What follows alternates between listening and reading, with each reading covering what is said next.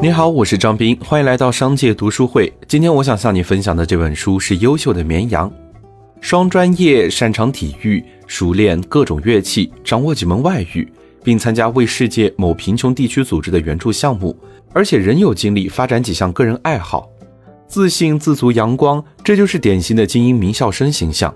而在现实生活中，这样的精英总是能收获一众羡慕敬仰的目光。欲戴王冠，必承其重。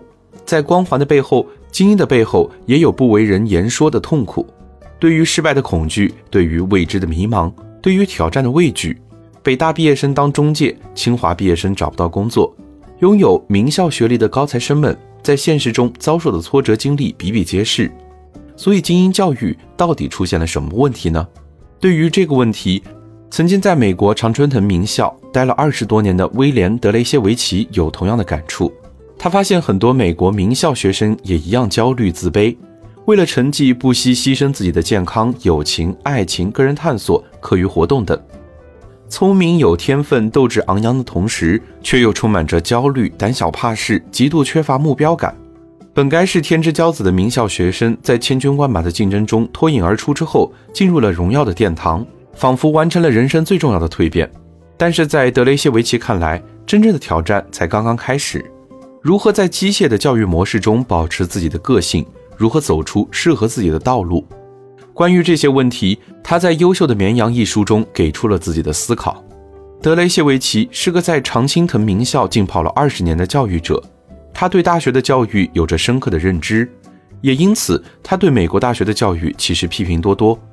而他所观察到的美国藤校教育中出现的问题，实际上在中国的教育体系中也存在相似的现象。